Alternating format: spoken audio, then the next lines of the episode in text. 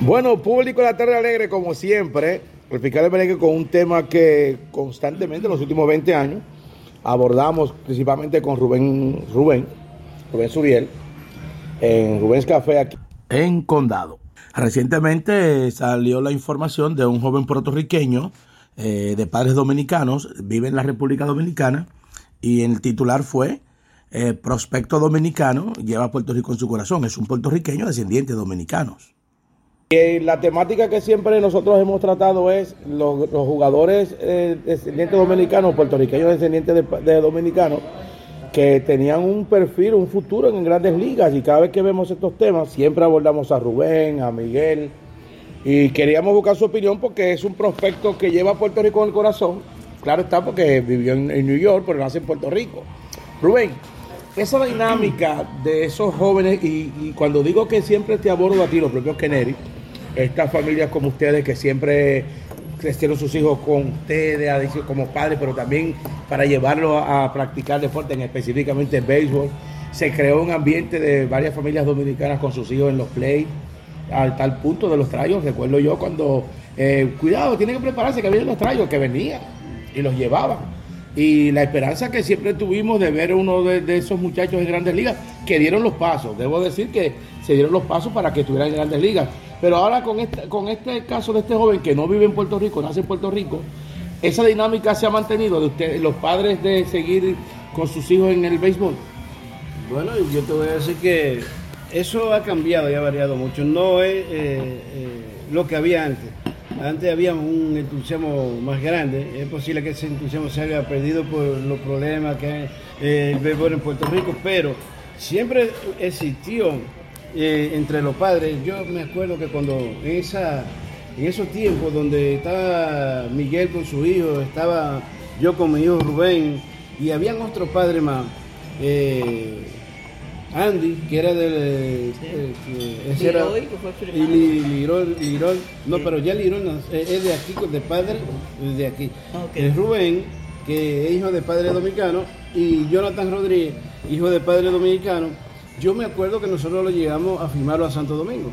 Y nos mandaron a que teníamos que sacar eh, aquella vez los papeles, eh, nacionalizar los dominicanos para firmar allá para que tuvieran la doble ciudadanía. ¿Es posible que el caso que se esté dando ahora con muchos prospectos, en el caso de este joven que fue firmado? Es posible, sí, porque nosotros nos, mandaron a sacar la doble ciudadanía para, para firmar a esos muchachos. Es posible. Sí, y es, posible que se esté dando. Y esos muchachos pues, pueden escoger, como tienen doble ciudadanía, pueden escoger la que ellos quieran, decidir por quién van a jugar eh, en un futuro, aunque tienen que pueden jugar aquí y pueden jugar en Santo Domingo, pero ellos deciden en su carrera, cuando se convierte ya en pelotero estrella, dice, bueno, yo voy a jugar en Puerto Rico, yo voy a jugar en Santo Domingo. Cuando se dio el caso de ustedes, ya con Rubencito, un ejemplo, el draft no existía todavía, porque una de las cosas que se que tiene es que piensan que a veces muchos jugadores van a Santo Domingo por la situación del draft. Pero con ustedes no había el sistema de draft y, ya existía. no, no, en Santo Domingo no existía. No Allá no. No, existía aquí. Acuérdate, que Rubén no fue el draft por los problemas que hubieron.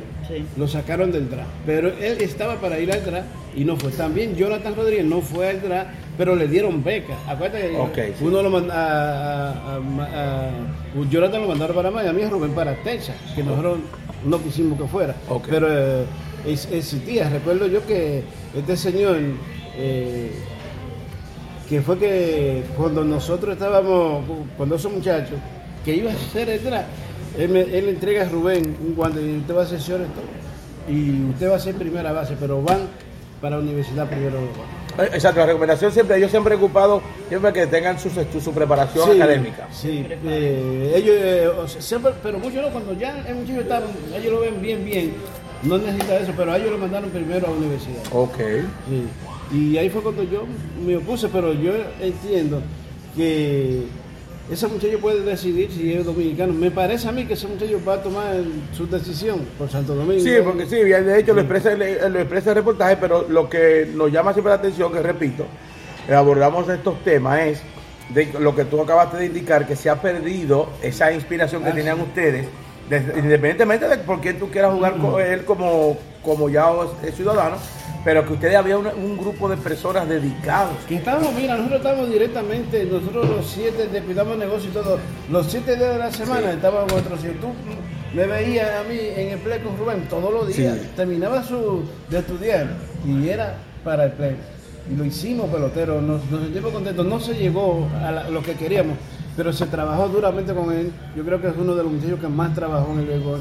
Trabajó duro los siete días de la semana, incansablemente, y nunca se negó a nada. Siempre estaba dispuesto. Y eso es lo que hay que inculcar a los jóvenes que tienen que trabajar. El, béisbol es un, deporte de trabajo. Que hay que de disciplina y trabajo. Es duro, duro el trabajo. Algunos yo digo que es más duro que el bolseo, porque el bolseo trabaja para prepararse, pero no hay que prepararse. ¿Qué te parece, Rubén, ya para finalizar esos bonos que, eh, astronómicos que se están dando en el día de hoy? Bueno, yo creo que se lo merecen. Eh, eso de acuerdo a como, como ven las cualidades del muchacho. Mira, ahora mismo yo estoy preparando un muchacho en Santo Domingo que lo estamos bateando. Mide, bateándolo. Ese muchacho mide 6'5". Tiene 14 años. Cuando habla de vaqueo, cuando habla de vaqueo, ¿en el sentido del seguimiento? Yo le doy el seguimiento y le estoy pagando todo. Yo le estoy cubriendo los entrenadores y todo para que ese muchacho, porque le veo futuro. Eh, de una familia muy pobre en Aparenanda y se acercaron a mí. yo le, estoy dando seguimiento al muchacho, yo le mando a los le estoy pagando a los entrenadores allá y le veo mucha cualidad. Un chavo que con 14 años. Las famosas herramientas, cuenta con las famosas herramientas, las cinco herramientas. Sí, imagínate tú, un muchacho con 6, eh, 5 de estatura con 14 años. Eh, tiene. Eh, y me parece que tiene las herramientas y, y los entrenadores hasta ahora, pues Fíjate, están muy contentos conmigo. Pero ¿qué pasa? Que eso me tiene a mí, que ya se me acercó otro y otro y otro, que quieren ayuda, porque no, tú sabes, son... Se corre la voz. Viene de familia pobre, pero estamos ayudándole. Yo le dije, eh, estamos dispuestos a ayudarlo, pero tiene que, tenemos que ir por etapa y ver si yo consigo a algunos comerciantes aquí que también quieran aportar y ayudar para que esos muchachos... Porque si veo que tienen futuro, si veo que hay herramientas, yo la conozco, oye, yo nací en un play. Sí, eso iba a decir que es otra cosa que... y yo he estado con todos estos prospectos que firmaron ahora con la mayoría. Yo estuve y yo conozco de esto. O sea que yo cuando yo veo a un muchacho de las herramientas, cuando yo lo veo, yo te puedo decir si este muchacho puede dar o no puede. ¿Puede haber un resurgir, Rubén, en cuanto a eso de, los grupos de los padres que le dan seguimiento a sus hijos aquí en Puerto Rico a, desarrollarse en béisbol? ¿Puede haber un resurgimiento que tú haces hagas un llamado o qué? Hay que darle un incentivo, hay que incentivar a, todos esos padres dominicanos, porque aquí la mayoría de los jóvenes, antes de esta pandemia, que estaban practicando pelota, son de padres dominicanos nacidos aquí. Tú ibas y encontrabas 40 o 50 jóvenes. Yo, que fui para yo mirar, tú sabes, mirando a ver cómo la situación. Y, y la mayoría de 50 jóvenes, habían 40 dominicanos, porque yo lo preguntaba, lo investigaba, todo y todo, así que está. Aquí en la juventud dominicana, una juventud que quiere jugar pelota que tú te imaginas. Aquí hay muchos, lo que hay que esos padres que, que no se quiten y que luchen por sus hijos y que si sus hijos quieren... Oye, que busquen también adicional la asesoría que tengan, eh, ese compartir que, ustedes tenían. Exactamente, ese compartir y, y reunirse y hablar el diálogo, porque de verdad que se está perdiendo mucho talento.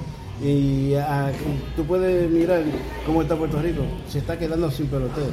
Hay una situación muy compleja en Puerto Rico y hay que incentivar a la juventud para que vuelva al parque, para que jueguen pelota de nuevo, o el deporte que sea. Pero yo te digo la pelota porque eso fue lo que yo, y me gusta y, yo trabajé mucho y yo practiqué mucho. Te puedo decir que el hijo mío lo hice yo pelotero. Así Rubén, ¿qué base tú jugaste? ¿Por qué base tú jugaste? Yo jugué segunda edición y, y cache. ¿Dónde? Bueno, eh, en Capar jugué mucho y, representé mi pueblo. ¿Y cómo se, cómo se llamaba el equipo? Que bueno saber. El equipo de Capar era. Eh, ¿Para qué tiempo estamos hablando? estamos hablando de que tú no habías nacido. Yo jugué, yo jugué pelota cuando eh, tenía 18 años de edad hasta los 19 allá. Cuando tomaron el triunvirato, yo estaba jugando en Nagua. ¿Tú habías nacido? Y, recuerdo yo que yo me tocó cachar los dos juegos a tipos que tiraban una velocidad sobre 90 millas. Donato Fernández y Rafael, que le decíamos el peje. ¿Te acuerdas de esos muchachos? Y yo tuve que cachar los dos juegos porque el catch regular no fue. Y yo salí con la mano lesionada, quemada, tipo que te tiran a 90 y tuve que cachar los dos juegos. Cuando le ganamos los dos juegos a Nagua, y cuando ganamos, que veníamos? Que tomaron pues veníamos con un escándalo, pusimos cántaro, y recuerdo que la los guardias pues no, no Eso era un desmadre, nos querían tirar en el camino. Eso, y eso fue un tiempo bonito. Se, jugó, se jugó mucha pelota, yo jugué mucha pelota y, y siempre a los piches duros, a, a, a los buenos, yo me destacaba con ellos. Siempre le, le- le daba. Bueno, gracias Rubén. Es el fiscal del merengue para producciones animando y ofertando Broadcasting and Media Company, La Tarde Alegre. Entrevista con el empresario Rubén Suriel sobre el tema de prospectos puertorriqueños descendientes de dominicanos en el béisbol de grandes ligas. La Tarde Alegre, el fiscal del merengue.